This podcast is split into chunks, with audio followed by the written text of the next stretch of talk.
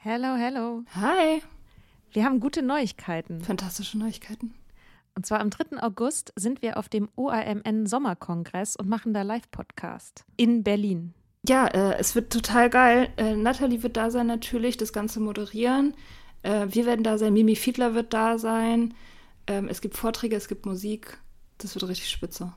Genau. Und es gibt auch noch ein paar Tickets, aber ihr könnt auch Tickets gewinnen. Und zwar, Wenn ihr eine Mitgliedschaft abschließt auf unserem Steady-Newsletter, den wir euch natürlich auch in jeder Folge und auf Instagram und überall verlinken, müsst ihr eine Mitgliedschaft abschließen. Das ist sowieso eine gute Idee. da schreiben wir nämlich einmal die Woche sehr, sehr schlaue Dinge. Ihr könnt mit Soda Club up to date bleiben und vor allem könnt ihr dieses Projekt mit am Leben halten. Genau, ihr finanziert damit auch Ingos Arbeit und unsere Arbeit und dafür kriegt ihr tolle Texte von uns und Bonusfolgen. Es sind jetzt auch schon ganz schön viele Inhalte da, weil wir machen das ja schon eine ganze Weile. Das heißt, wenn ihr jetzt eine sportbillige Mitgliedschaft abschließt, dann kriegt ihr ja die ganzen Inhalte quasi der letzten, weiß ich nicht, zwei Jahre oder so, jede Woche, also hunderte Sachen, alle gleichzeitig. Das ist total krass. Wenn ihr eine Mitgliedschaft abgeschlossen habt, könnt ihr uns eine E-Mail schreiben, schreiben, warum ihr gerne am Sommerkongress teilnehmen wollt. Und aus all denen losen wir dann die glücklichen GewinnerInnen. Yes. Mach Gut. das jetzt mal. Macht das Mach und das. alle Links findet ihr in den Show Notes. If you're struggling to lose weight, you've probably heard about weight loss medications like Wigovi or Zepbound, and you might be wondering if they're right for you. Meet PlushCare, a leading telehealth provider with doctors who are there for you day and night to partner with you in your weight loss journey. If you qualify, they can safely prescribe you medication from the comfort of your own home. To get started, visit plushcare.com slash weight loss. That's plushcare.com slash weight loss. plushcare.com slash weight loss.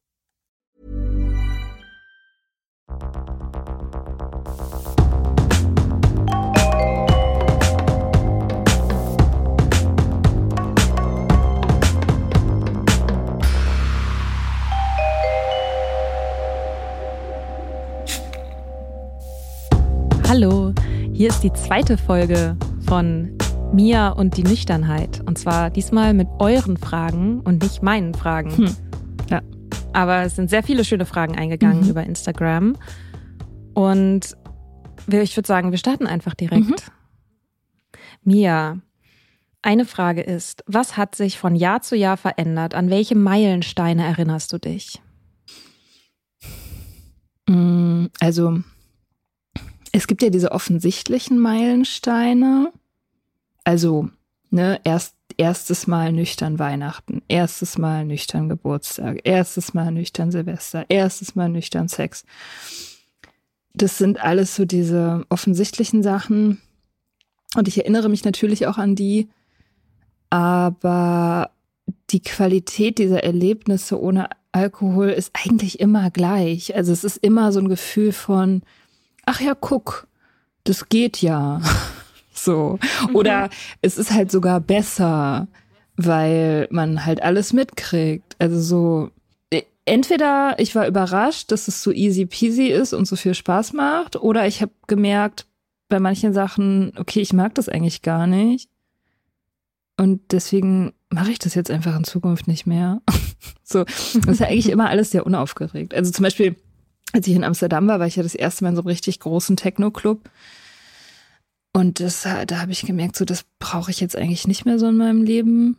Und dann lasse ich es halt einfach, mache stattdessen was anderes. So. Also diese Meilen, ja, die Meilensteine waren für mich immer alle sehr unaufgeregt. Die wirklichen Veränderungen sind eigentlich interessanter. Also diese langfristigen Sachen, wo man jetzt keinen Meilenstein in dem Sinne hat, so, sondern einfach die Sachen, die sich so kontinuierlich und langsam verändern und man dann irgendwann merkt an irgendwelchen Situationen, ah krass, ähm, da hat, da hat sich jetzt irgendwie wirklich was getan, so. Sag mal ein Beispiel. Na, zum Beispiel in der letzten Folge haben wir ja schon darüber geredet, dass als ich das erste Mal mit so einem toxischen Typen irgendwie mich anders Mhm. verhalten habe, einfach. Oder auch, ja, also diese Trennung, ich muss, es tut mir leid, ich muss immer wieder über diese Trennung reden. Das, ähm, das war auch einfach, ich war da viel schneller mit fertig emotional als sonst, als früher. Also früher hat so eine Trennung für mich ja auch Jahre gedauert und Jahre, also wirklich Jahre, fünf Jahre oder so, habe ich da teilweise an so einer Trennung rumgelitten und das war alles auch immer sehr schmutzig und sehr langwierig und unüberschaubar und dramatisch und hin und her und so weiter. Und das, ja, das ist jetzt halt nicht mehr so. Ich bin halt schneller durch mit Sachen, ich verstehe mich selbst besser, ähm, ich kann besser Gefühle aus, Gefühle aushalten, riesiges Thema. Einfach unangenehme Gefühle aushalten, ohne dass die mich zwingen dazu, irgendwie crazy Sachen zu machen, auszuweichen, was kaputt zu machen, sondern einfach ja, ich fühle halt jetzt ein negatives Gefühl, nervt voll und ist doof, aber so, das, ich bin trotzdem der Boss so. Und ähm, muss deswegen jetzt nicht irgendwas machen. so. Oder irgendwas kaputt machen oder irgendjemand anschreien oder weiß ich nicht. So, sondern es ist halt einfach, ja, es ist halt ein Gefühl da, mhm. morgen ist es weg. So. Du hast ähm, ja gerade auch den, den Lederjackentypen aus der letzten Folge erwähnt. Ähm, es kommt eine meiner absoluten Lieblingsfragen. und zwar, könntest du dir auch vorstellen, was mit Lederjacken Frauen anzufangen, weil Männer, lol. ja, ich fühle diese Frage sehr.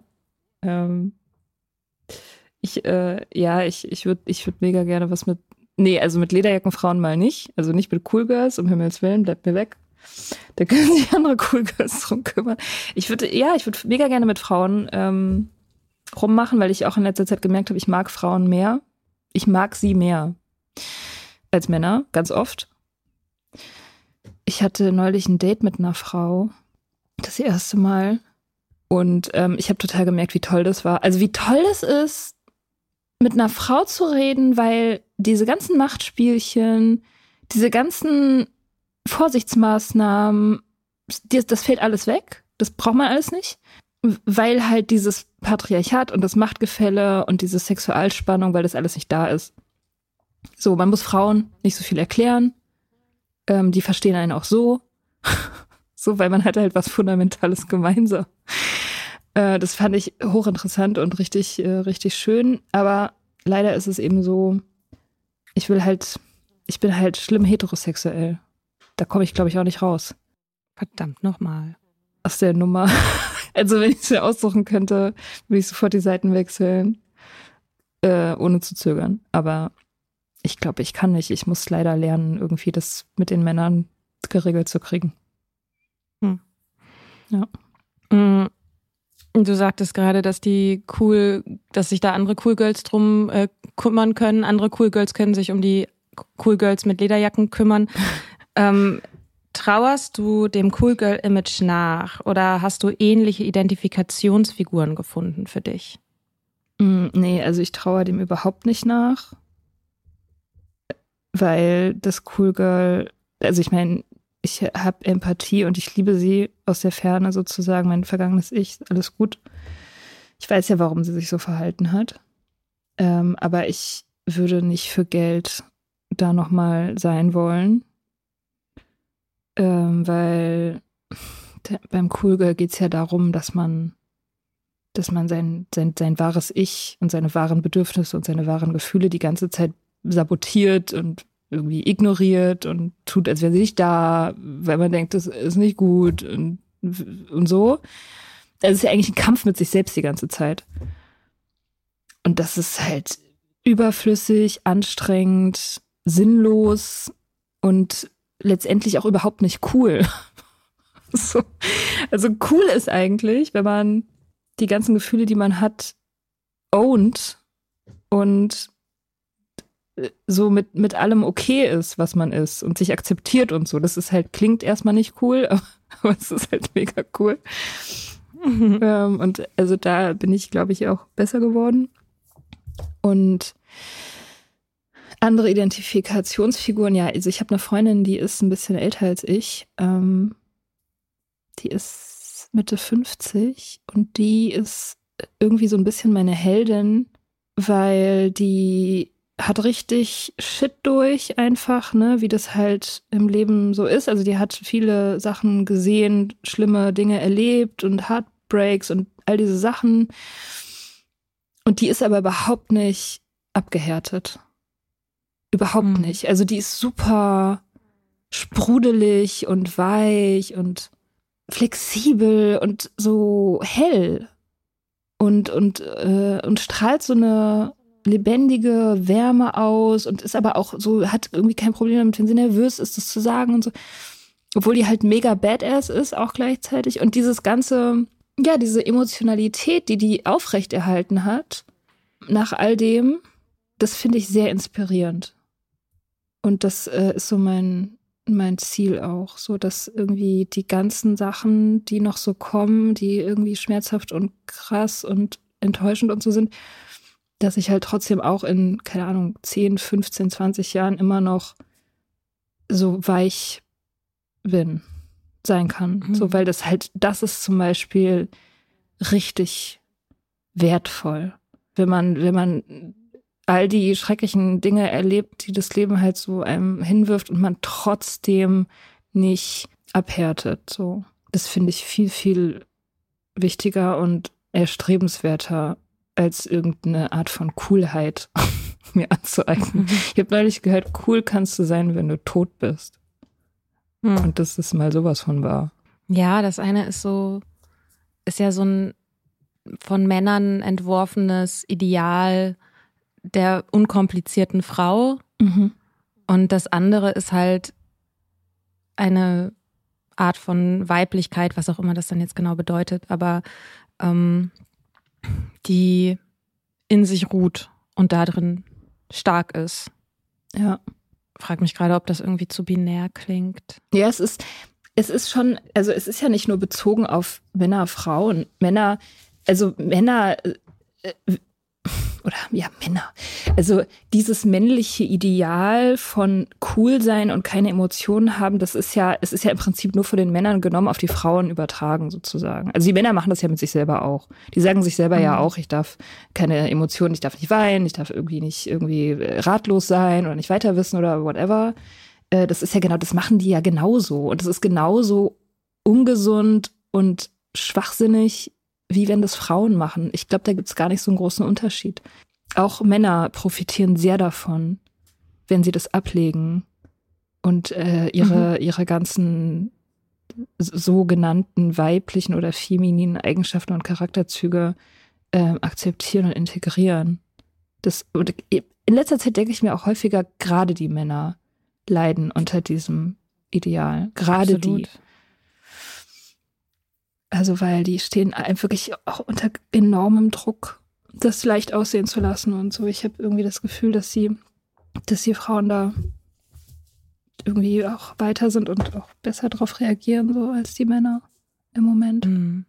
Ja, ich meine, man kommt halt irgendwann, ich meine, so wie wir mit dem Cool Girl-Ding irgendwann gegen die Wand gefahren sind, fährt man halt irgendwann gegen die Wand, wenn man keine Emotionen zulassen kann, wenn man gar nicht weiß, was das so richtig ist, wenn man keine Sprache dafür hat, wenn man glaubt, dass es einen irgendwie zu einem schwachen, weniger wertvollen Menschen macht, Mhm. dass man Bedürfnisse hat und Gefühle hat und Sachen will und Nähe möchte. Mhm.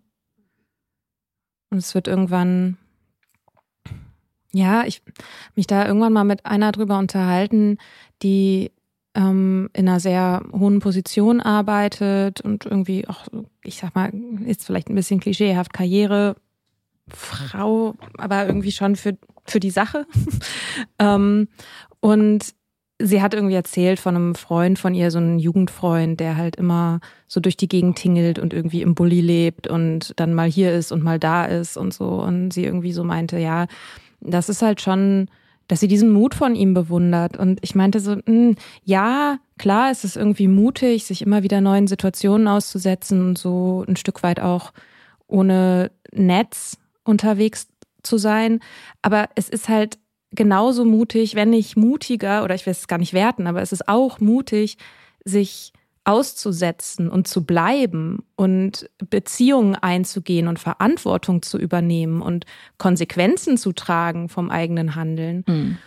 Und ich finde es so ein bisschen schade, dass es halt, dass das eine als das Abenteuerlustige mutig gilt und das andere vielleicht als so ein bisschen spießig oder langweilig.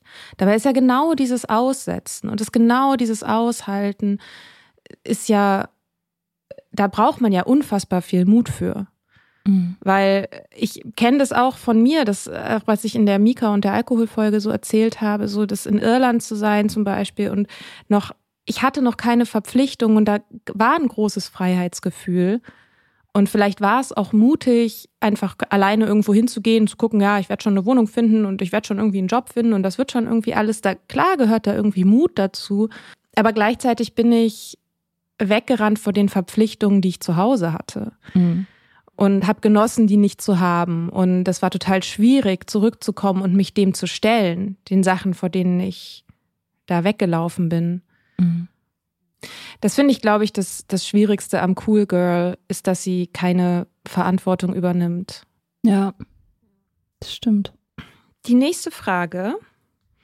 Mm, wie hat sich die Akzeptanz entwickelt, dass Alkohol nicht alle Moment, habe ich das richtig aufgeschrieben? Ich habe aufgeschrieben, wie hat sich die Akzeptanz entwickelt, dass Alkohol nicht alle Probleme löst, aber ich glaube, die Akzept ich glaube, die Frage zielte darauf ab, dass die Nüchternheit nicht alle Probleme löst. Ähm ja. Ja, wie hat sich die Akzeptanz entwickelt, dass Nüchternheit nicht alle Probleme löst? Äh, ich, boah, also ich glaube, ich hatte da irgendwie auch so ein bisschen Dumb Luck so Anfänger, so Anfängerglück, weil ich tatsächlich überhaupt nicht erwartet habe, dass die Nüchternheit irgendwelche Probleme löst. Also das habe ich ja bis zuletzt auch eigentlich gar nicht so richtig. Ich habe ja eigentlich wirklich bis ganz zum Schluss gedacht, Nüchternheit ist ein eins meiner Pro Probleme, aber nicht das Hauptproblem oder die oder zu, also ich dachte vielleicht so Top 5, okay, es ist in den Top 5 vielleicht oder wenn es mal richtig schlimm war in den Top 3 oder so, aber eigentlich dachte ich ja, das ist so ein gleichberechtigtes Problem neben meinen anderen Problemen. Deswegen dachte mhm. ich, wenn ich das löse, dann habe ich das halt gelöst und nicht alles andere noch mit. So. Äh, überraschenderweise hat sich, hat sich dadurch aber wirklich, haben sich dadurch wirklich einige Probleme ja nicht erledigt, aber sind sehr einfach lösbar geworden oder sind plötzlich relativ irrelevant geworden. Ja, also in der Hinsicht war ich happy, weil ich hatte keine großen Erwartungen. Das ist ja immer das Beste. Und aber gleichzeitig würde ich auch sagen, Probleme sind ja nicht das Problem. Also das ist ja überhaupt gar nicht der Punkt. Du wirst immer Probleme haben, kleine und große. Ähm, das ist, ist halt so. That's life. Aber die, die Frage ist halt, wie, ähm, wie löst du die? Wie fühlt sich das an, die zu haben und welche Qualität haben die? Sind die, hast du immer wieder das gleiche Problem zum Beispiel? Das ist nicht gut. Ähm, das ist nicht gut. Das nee. ist überhaupt nicht gut, weil das halt heißt, dass du, dass deine Problemlösungskompetenz ein bisschen schwach ist, möglicherweise, und du daran arbeiten musst. Aber ja, also meine Probleme werden besser und ich habe meistens neue. Also die, nicht die alten. Das, und das allein ist schon ein Grund zum Feiern. So auch die Frage ist, wie, wie, wie begegnest du Problemen? Bist du völlig paralysiert und, und, und machst erstmal gar nichts oder rennst weg oder willst die negativen Gefühle betäuben oder äh, stehst du halt morgens ausgeschlafen aus und denkst dir so, okay, ich habe jetzt dieses Problem, nervt mich voll, aber ich muss jetzt, ich werde jetzt halt damit dealen, so. Das ist halt Erwachsenen-Shit. Also erwachsen sein. so. Was war denn mal so ein Problem, was du so in letzter Zeit irgendwie hattest? Was, mit dem du gedealt hast? Äh, also ich habe eigentlich Problem, mit dem ich gedealt Boah, mein Leben ist zurzeit wirklich relativ problemarm. Ich hatte eine extrem hohe Stromnachzahlung. Ist das ein Problem? Weiß nicht, also. Naja, es kann ein Problem sein, wenn man das dann lange nicht überweist oder das Geld nicht hat oder sich da sehr, sehr lange drüber ärgert und das einen in die Identitätskrise stürzt, weil man das Gefühl hat, man hätte schon viel, viel mehr machen müssen, weil wenn man mehr gemacht hätte, dann hätte man jetzt nicht, wäre dieses Problem jetzt nicht so groß und so. Ich bin immer noch relativ schlecht mit diesen ganzen Formularsachen, Steuer machen, Finanzamt, Kram auf mein Konto gucken, etc. etc. Da bin ich immer noch relativ schlecht drin. Da laufe ich immer noch auch phasenweise von weg. Also in dem Sinne, dass ich dann halt einfach das ignoriere, meine Augen zumache und zwei Wochen nicht mehr auf mein Konto gucke. Äh, insofern sind das durchaus ist das durchaus ein wiederkehrendes Problem. Aber das Problem ist nicht, nicht mehr, dass ich meine Rechnung nicht bezahlen kann. Oder überhaupt so generell nicht, dass ich meine Rechnung nicht bezahlen könnte. Ich habe eigentlich immer genug Geld. Nur das Emotionale ist noch ein bisschen hinterher. Das, das muss ich noch, mhm. also das, wie ich mich halt dabei fühle. Das ist eigentlich das Problem. Das Sachliche überhaupt nicht. Das ist vielleicht auch der große Aha-Effekt, der sich irgendwann einstellt, oder der für mich auf jeden Fall ein großer Aha-Effekt war, ist, dass die Sache an sich nicht das Problem ist, sondern immer nur meine Angst davor, wie ich selbst über mich denke mhm. oder was ich dann vielleicht fühlen muss. Mhm, genau. Ja. Und dass, ja, die Frage, was ein Problem ist, halt eine, ja, da, das ist halt eine ganz große Frage, wie man das für sich selber einrahmt. Mhm. Und wie gesagt, eine, Strom, eine hohe Stromnachzahlung zahlen zu müssen, kann ein, in, in eine Identitätskrise stürzen. Muss sie aber nicht. Also es ist so ein bisschen optional. Und natürlich ist es dann auch wieder nicht so einfach so, ne? Ich will das jetzt nicht, ähm, ich will das jetzt nicht so einfach darstellen, so von wegen, ja, wieso, dann denk doch einfach positiv oder so. Das meine ich damit gar nicht. Aber dass sich die die Einstellung eben, die man zu diesen Herausforderungen oder Problemen irgendwie hat, natürlich einen großen Teil irgendwie ausmacht. Mhm. Manche Sachen sind halt schwieriger als andere. Manche Sachen sind halt auch unverständlich schwierig. Also dieses ganze, zum Beispiel diese Kontosache bei mir. Ich ehrlich gesagt weiß ich nicht, warum das für mich so schwierig ist, weil es gibt da keinen vernünftigen Grund für. Ich habe noch nie, also auch nicht einmal in meinem ganzen fucking Leben selbst in den Zeiten, als ich noch in der Bar für sieben Euro die Stunde gearbeitet habe, habe ich es jemals verpasst, meine Miete zu bezahlen pünktlich. Nicht mhm. einmal. Ich wohne alleine, seitdem ich 18 war. Ich habe noch nie erlebt, dass ich meine Miete nicht zahlen kann oder was zu essen oder whatever, also meine Fixkosten sozusagen. Nie erlebt. Und trotzdem bin ich halt immer da irgendwie gestört mit diesem Konto. Guck auf dein Konto. Es ist unfassbar, wie mich das, wie, also Finde ich krass. Finde ich echt krass. Mhm. Ja, aber das, ähm, vielleicht ist es auch okay, dass, dass es so lange dauert. Das ist halt, solange es irgendwie funktioniert, habe ich halt schlechte Gefühle und ärgere mich darüber, aber könnte ja schlimmer sein. Die nächste Frage wäre, mit was ersetzt du diesen einen Moment von Ruhe im Hirn und im System? Hm, ich weiß, was mit der Frage gemeint ist.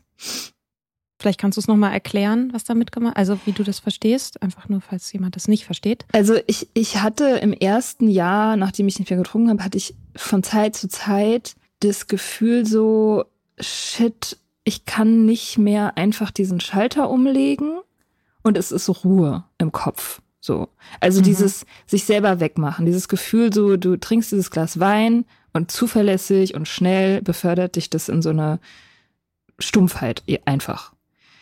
Ähm, das hatte ich im ersten Jahr mal häufiger den Gedanken so, dass ich das irgendwie, äh, Leben ist so anstrengend, wieso kann ich nicht einfach auf diesen Knopf drücken und dann ist gut. So. Aber das ist ja keine Ruhe. Das ist ja Betäubung. Das hat mit Ruhe gar nichts zu tun. Das ist einfach nur, das ist wie, als ob du sagst, du bist ruhig, wenn dir jemand mit einer Bratpfanne auf den Schädel schlägt und du ohnmächtig wirst. Das ist die, die Art von Ruhe. So, ja, okay, du fühlst halt nicht so viel, aber Ruhe ist was anderes. Also Ruhe im Sinne von Frieden ist was anderes und das äh, kriegt man beim Alkohol nicht oder bei irgendeiner anderen Substanz kriegst du das nicht. Die musst du halt auf die natürliche Art kriegen, nämlich durch zum Beispiel schlafen. Du musst einfach schlafen. Krass, äh, wie, wie unterschätzt das immer noch ist. Mhm. Aber das ist, es gibt ja diesen einfach so Großeltern, ne, die dann sagen so, oh, schlaf eine Nacht darüber. Morgen sieht alles ganz anders aus. Und das ist so. Schlafen hilft. So, das macht ruhig. Auch einfach nicht sofort reagieren müssen. Oder auch, also einfach, du musst nicht immer sofort alles abstellen, was dich nervt. Du kannst es auch einfach aushalten. Ne? Das ist halt das Thema auch, wo wir jetzt immer wieder zurückkommen, halt Gefühle aushalten. Akzeptieren, und aushalten. Und wenn nichts mehr hilft, schlafen hilft wirklich immer. Und also nicht nur auf so eine spirituelle Art, sondern auch, das wissen vielleicht viele nicht, ich wusste das lange Zeit nicht, wenn du wach bist, während du wach bist, Sachen erlebst, passiert es tatsächlich, dass in deinem Gehirn sich so Enzymrückstände ablagern. Also wirklich physische Rückstände, also eigentlich Dreck, legt sich in dein Gehirn. Und im Schlaf wird das abtransportiert. Also das ist nicht einfach nur so ein Spruch, zu sagen, so morgen sieht alles ganz anders aus. Es passiert auch tatsächlich faktisch was im Kopf, was dich, also es reinigt dich, das Schlafen. Ähm, und macht dich stärker. Und am nächsten Tag kommst du besser, du kommst besser klar. Das ist wie mit dem Sport, das ist super unbefriedigend, so eine Antwort. Weil es halt so banal ist, aber das ist so. Das hilft. Du brauchst keine Betäubung. Du musst einfach schlafen. Mhm. Ich habe das immer mal wieder, dass ich in so einem Kampf mit der Realität bin und denke, ah, ich will aber, dass es mir gerade anders geht und irgendwie sollten Sachen anders sein und dann bin ich so sehr aufgewühlt und wie krass das ist, sich einfach aufs Sofa zu legen und mal nichts zu machen und das einfach auszuhalten. Also und wirklich, also kein Fernsehen zu gucken, nicht auf dem Handy rumzuscrollen, sondern einfach sich dem zu ergeben. Und das sind so, so Mini-Kapitulationen im Alltag, wo diese Alkoholkapitulation so eine, wie so eine Blaupause auch ist. Zu sagen, okay, das ist die Realität und ich gebe jetzt diesen Kampf mit der Realität einfach erstmal auf. Also ich kann dann danach, kann ich ja noch weiter kämpfen, aber jetzt für diesen Moment ist das einfach. Mhm. So. Das ähm, finde ich total hilfreich. Und da muss man noch nicht für meditieren, weil das ist dann schon wieder das nächste, was man machen muss. So. Mhm. Naja. Voll. Ich meine aber auch Ruhe, also vielleicht um was Konkretes mal zu sagen, oder das mit dem Schlaf ist ja auch konkret, aber ähm, man kann auch einfach, also Stichwort aus dem Gefühlszustand raus, man kann tatsächlich einfach mal rennen, um den Block rennen. Das, äh, das gibt Ruhe oder Entspannung auf jeden Fall. Mm, und man kann auch atmen. Also es gibt super krasse Atemtechniken, die einen ganz doll in eine andere, in ein anderes Bewusstseinszustand bringen können. Also kann man auch mal auf YouTube irgendwie atmen gegen Stress oder so, sich versuchen und das mal ausprobieren, wenn man gestresst ist. Äh, mir hat das krass geholfen auch mit dem, also ich fand es überraschend, wie krass das, ähm, wie krass das wirkt, wie krass es einen runterbringen kann, einfach zu atmen. Mhm. Und ich glaube auch, dass die Frage oft vielleicht gar nicht ist, wie kann ich Ruhe herstellen, sondern eigentlich möchte man den Zustand irgendwie verändern. Also man will aus diesem Zustand, in dem man jetzt ist, will man irgendwie raus und sehnt sich dann halt nach Ruhe, weil das ist irgendwie, das, das klingt schön. Mhm. Ähm, und ich glaube, da helfen vielleicht auch in der späteren Nüchternheit irgendwie auch die Sachen, die man auch während Suchtdruck mal gemacht hat. Also sich abzuduschen und vielleicht noch mal kalt wenn man das schafft. oder sehr schnell ein Glas Wasser zu trinken oder sich die Zähne zu putzen. Das sind alles diese Suchtdrucktechniken. Und ich glaube, die helfen auch für solche Sachen. Ja, voll. Ja. Aber vermisst du manchmal das jugendliche Rauschgefühl? Witzig, da habe ich gerade mit Ben drüber geredet. Der hatte nie ein Suchtproblem und der konnte gar nicht verstehen, als ich ihm gesagt habe, dass ich nicht nochmal jung sein wollen würde. Der meinte, wieso? Das war doch total toll. Vermisst du das nicht? Und so, genau das Thema, ne? Mm, aber ja, also ich vermisse das Rauschgefühl nicht, weil Rausch, also Rauschzustände gibt es ja immer noch, also oder habe ich immer noch von Zeit zu Zeit durch unterschiedliche Sachen. Ähm, das ist also nicht weg und ich glaube auch nicht, dass es, ähm, dass es jemals wirklich verschwindet, die Option auf Rausch. Was ich an der ähm, jugendlichen Rauschgefühl vermisse, wenn ich das vermisse, falls das jemals passiert, ist nicht der Rausch, sondern einfach die Jugend. Also jung sein hat halt Aspekte, die vermissenswert sind. Zum Beispiel, dass man permanent Sachen zum ersten Mal erlebt und sich alles frisch anfühlt und man sich auf so eine spezielle Art frei fühlt, die man aber damals noch gar nicht reflektieren konnte, weil man keinen Vergleich hatte, was man nur mhm. retrospektiv kann. So diese Ahnungslosigkeit, dieses Gefühl, so man hat im Prinzip alle Optionen auf alle Leben, die potenziell möglich wären. Das meinte Ben auch, der, der meinte so diese, diese krasse, dieses krasse Gefühl von Auswahl, dass, ähm, dass er das manchmal vermisst. Äh, aber ich, ich persönlich vermisse es nicht, weil ich Also erstens, weil ich damals gar nicht das Gefühl hatte, ich kann so viel auswählen, weil ich die ganze Zeit damit beschäftigt war, mir zu sagen, was alles nicht geht. Und auch deswegen, weil ich eigentlich, äh, ich glaube, das Richtige ausgewählt habe. Also ich glaube, ich führe das richtige Leben. Ähm, ich habe keine Regrets. Also ich mache den Job, den ich machen will. Ich bin von den Leuten umgeben, von denen ich umgeben sein will. Ich lebe in der Stadt, in der ich leben will. So, ich habe aufgehört mit Trinken. Gute Entscheidung. Ja, habe ich irgendwie noch gar nicht mitbekommen. Hör ich zum ersten Mal von dir. Also ich habe überhaupt nicht das Gefühl, ich hätte irgendwo anders abbiegen sollen. Deswegen vermisse ich das. Also jung sein nervt. Also ist halt, ja, okay, irgendwie ist, ist cool, Sachen zum ersten Mal zu erleben und so. Aber es nervt halt auch hart. Du hast nie Geld. Du kannst noch nichts. Also du bist halt noch in der Ausbildung, bist die ganze Zeit unsicher und, und Typen waren schrecklich, Wohnungen waren schrecklich. Also ich finde älter werden gut. Ich, äh, ich, also ja, aber es war eigentlich gar nicht die Frage, es war die Frage nach dem Rausch. Und nein, ich vermisse den Rausch nicht, weil es gibt immer noch Rausch. Bezieht sich deine Abstinenz denn rein auf Alkohol oder auch auf andere Drogen? Uh, Triggerwarnung. ich nehme die ganze Zeit andere Drogen. Nein.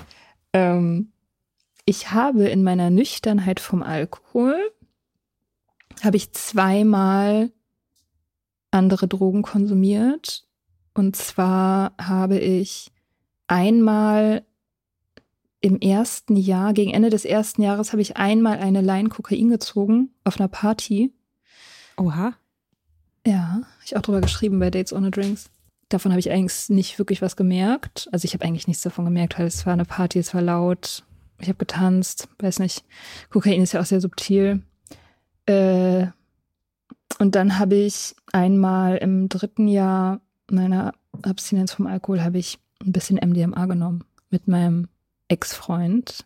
Sind übers Wochenende in so eine äh, Waldhütte gefahren. Also wir sind das erste Mal zusammen weggefahren. Wir waren ultra, ultra verliebt. Und ähm, er hatte von einem Kumpel so ein bisschen MDMA. Also es ist halt so, ein, äh, so eine Happy-Droge für Leute, die es nicht kennen. Und wir haben davon ein bisschen was genommen, waren sehr happy, aber wir waren halt sowieso mega happy. Also man eigentlich nur, eigentlich hat es das Gefühl nur nochmal intensiviert so und dann ähm, gab es davon, also von dieser, von diesem MDMA gab es einen, einen Rest, der danach noch ein Jahr lang oder so in der Wohnung in der Sockenschublade lag, in der wir gewohnt haben. Und als er, ihr habt in der Sockenschublade gewohnt? in unserer Sockenschublade, in der wir beide zusammen gewohnt haben. Weil wir nichts anderes Süß. brauchten als einander. Mhm. so zwei so Mäuse. Und Socken. nee, das, das, äh, dieser, dieses Rest MDMA, das lag halt da in der Wohnung rum. Und wir haben es im Prinzip vergessen. Und als er dann ausgezogen ist aus der Wohnung, ähm, hat er, haben wir das weggeschmissen. So. Das war mhm. die Sache mit dem, mit den, mit den anderen Drogen. So. Ich, ähm, ich weiß, welche Sachen für mich problematisch sind. Ich bin mir auch relativ sicher, dass wenn man ehrlich zu sich selber ist, man das immer weiß, mit was für Sachen man rumficken kann und was für Sachen nicht. Also zum Beispiel, bei mir ist ganz klar, ich kann offensichtlich nicht mit Zigaretten. Ich habe ein Ding mit Kaffee. Ich habe ein Ding mit Geld. Ähm, also mit Geld ausgeben. Da habe ich ein unfriedliches Verhältnis und ich habe ein Ding mit, ähm, das ist vielleicht das größte, mit romantischer Liebe. Also mit so Liebes, toxischem Liebesverhalten einfach. Das ist eine Baustelle, da muss ich aufpassen. Womit ich kein Ding am Laufen habe, diese Liste ist deutlich länger, ähm, ist zum Beispiel Koks, MDMA, Speed, ähm, Essen, Sex, Arbeit. Das sind alles Sachen, die können mir nix. So, da bin ich habe ich keinen, da habe ich keinen Sog, da bin ich nicht, da liege ich nicht nachts wach. Das, und das zähle ich, also ich, ich persönlich, ich meine, gibt natürlich viele Leute, die sagen, ja, dann bist du halt nie richtig nüchtern gewesen, weil du hast dann einmal Kokain genommen und einmal MDMA. Bin ich fein mit. Auch das ist eben, ja, ich, ich, ich würde zum Beispiel auch kiffen, mache ich aber nicht, weil ich die Wirkung nicht mag. Aber nicht, weil ich denke, ich bin da nicht nüchtern. Weißt du, was ich meine? Mhm. Also die Sache, mit der ich Krieg habe, war der Alkohol. Und das darf ich nicht machen, nie wieder. Da gibt's auch keine Ausnahme. Und MDMA könnte ich tatsächlich nehmen, glaube ich. Es zeichnet sich aber dadurch aus, dass ich halt da das nicht nehmen muss und auch nicht dran denke und dass da auch nicht irgendwie irgendwas mache mit. Also es, ich, ich, ich mache es halt einfach nicht. So. Und das äh, ist ein Zeichen dafür, dass es offensichtlich okay ist mit mir und MDMA. Mhm. Ähm, wie feierst du ohne Alkohol? Anstoßen mit antialkoholischem und tanzt du nüchtern in der Öf Öffentlichkeit? Ja, also mein Tanzverhalten hat sich überhaupt gar nicht verändert in der Nüchternheit. Mein Tanzverhalten war immer schon recht offensiv. Also leere Tanzfläche heißt mehr Platz für mich. Ich, ähm, ja, und ich stoße mit allem an, was man mir jetzt so gibt. Also ich habe da kein Problem mit. Ich, ich weiß nicht, warum ich nicht mit einem Wasser oder einer Cola anstoßen sollte. Es erschließt sich mir nicht.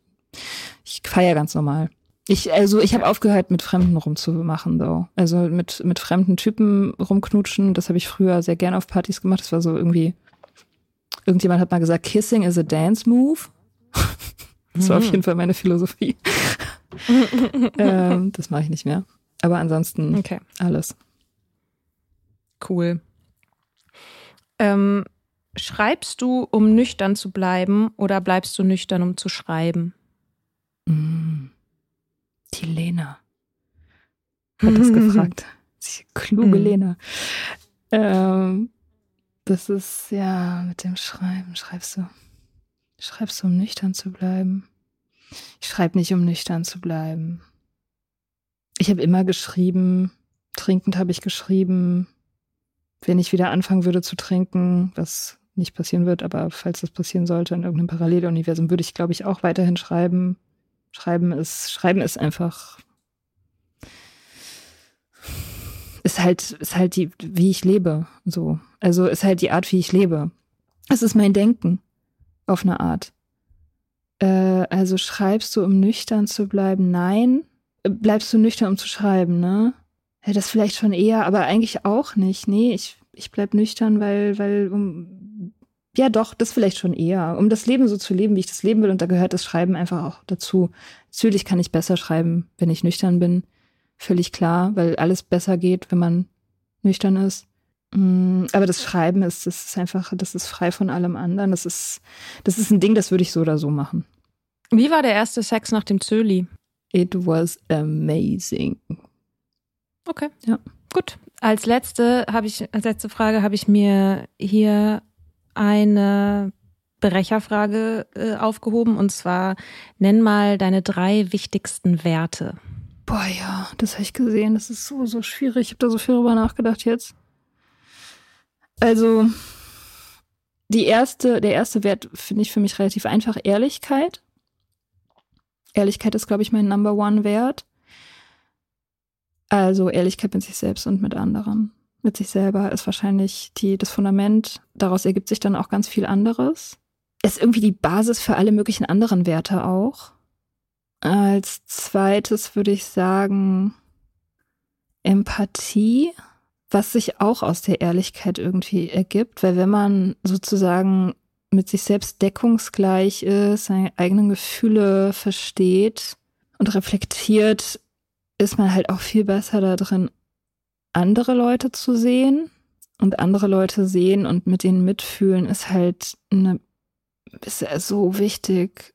Naja, für, für, für, den, für den Frieden auf der Welt auch einfach, ne? Also ist so das, was die Welt so braucht. Mehr Empathie. Und das dritte, ja, da habe ich schwierige, also habe ich irgendwie verschiedene Antworten. So, ähm, Leidenschaft ist das eine, ich glaube, die Welt wäre besser mit, mit mehr, wenn mehr Leute mehr Leidenschaft hätten und mit Leidenschaft das verfolgen würden, was sie, was sie begeistert. Gerade beim Arbeiten, glaube ich. Aber dann denke ich mir auch, ist das ein Wert? Leidenschaft? Weiß ich gar nicht. Joa. Ich sage, ist es ein Wert. Okay, Mika sagt, das ist ein Wert. Loyalität ist mir noch eingefallen, das ist mir auch sehr wichtig. Also vielleicht irgendwas von den beiden. Falls Leidenschaft kein Wert sein sollte, würde ich sagen Loyalität. Loyalität ist super wichtig. Da bin ich sehr, ich bin sehr loyal. Ich, hm. und ich finde das auch bei anderen gut. Dann würde mich mal interessieren, inwiefern du diese Werte, die du jetzt genannt hast, inwiefern du sie in der Trinkzeit gelebt hast und wie du sie jetzt lebst? Naja, also Ehrlichkeit ist natürlich das, was am meisten leidet, wenn man eine Abhängigkeit hat, weil alles steht und fällt ja damit, dass man diese Abhängigkeit leugnen muss. Und daraus ergibt sich dann ja jede andere Lüge, die man sich so erzählt. Ne? Also dieses ganze so, ich, ich kann ja jederzeit aufhören, ich bin ja frei, ich wollte das ja so, ich, ne, also all dieser Shit, der nicht stimmt, den man sich aber erzählen muss, um, um das weiterhin aufrechtzuerhalten. Das ist so, mhm. Also Ehrlichkeit, wirklich komplette Ehrlichkeit ist ja nicht, nicht möglich, wenn man abhängig ist. So, das, das ist jetzt anders. Ich versuche tatsächlich mein Leben so ehrlich wie möglich zu leben. Ich bin eigentlich auch, glaube ich, ganz gut da drin. Also ich erzähle eigentlich allen Leuten immer alles, was sie wissen wollen.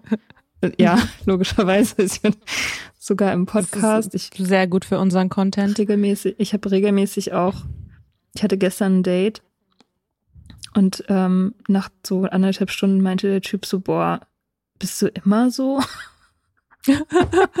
und ich so, was, wie meinst du das? Und er so, naja, also diese ganzen, man zieht doch normalerweise eine Show ab und, und, und sagt nicht sofort irgendwie die ganzen Sachen, die crazy und ähm, kompromittierend sein könnten oder so. Und ich meinte so, ja, what's the point? Also warum soll ich denn jetzt dir was vormachen? So, wir, so, das ist doch überhaupt, also es geht doch darum, dass wir uns kennenlernen. So.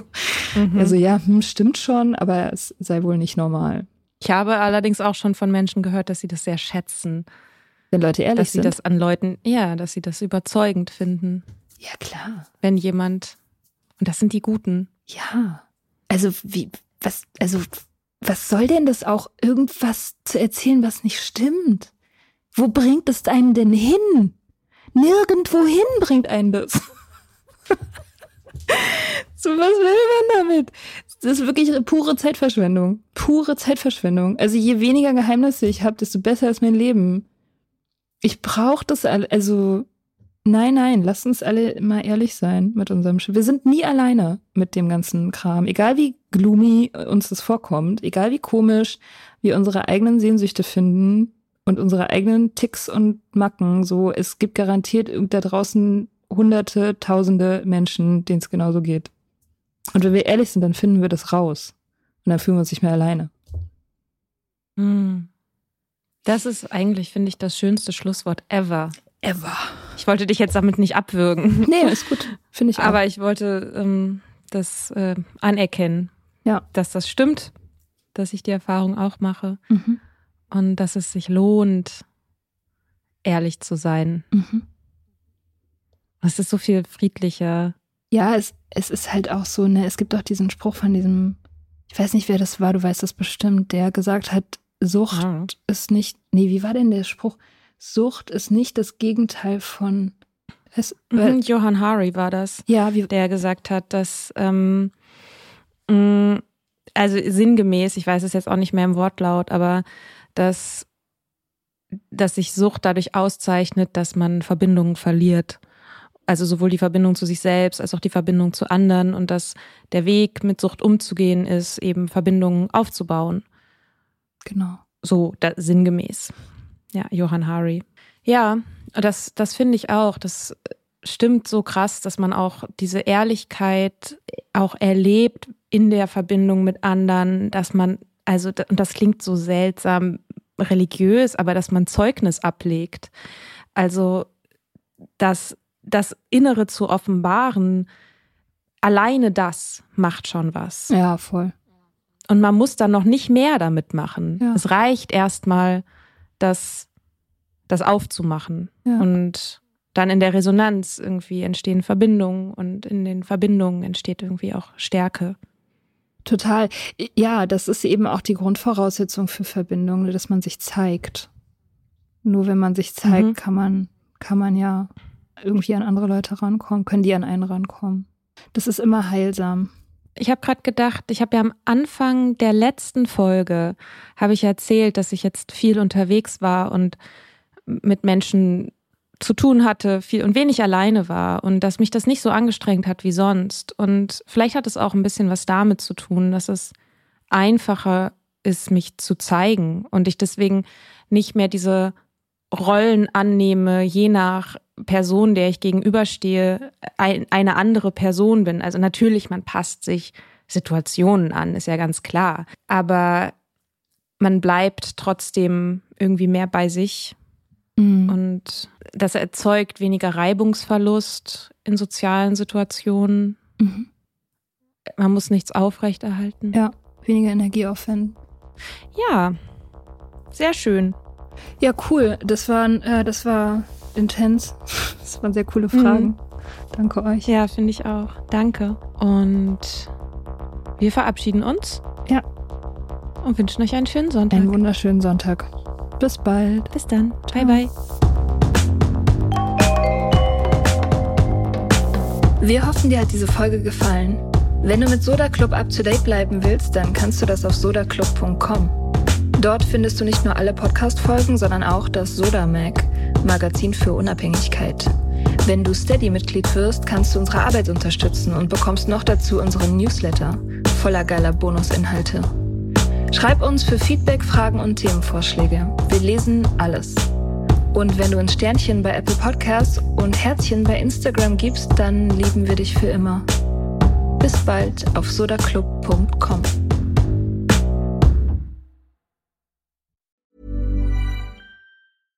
Hey, it's Paige DeSorbo from Giggly Squad. High quality fashion without the price tag. Say hello to Quince. I'm snagging high-end essentials like cozy cashmere sweaters, sleek leather jackets, fine jewelry, and so much more. With Quince being 50 to 80% less than similar brands and they partner with factories that prioritize safe ethical and responsible manufacturing i love that luxury quality within reach. Go to quince.com slash style to get free shipping and 365 day returns on your next order. quince.com slash style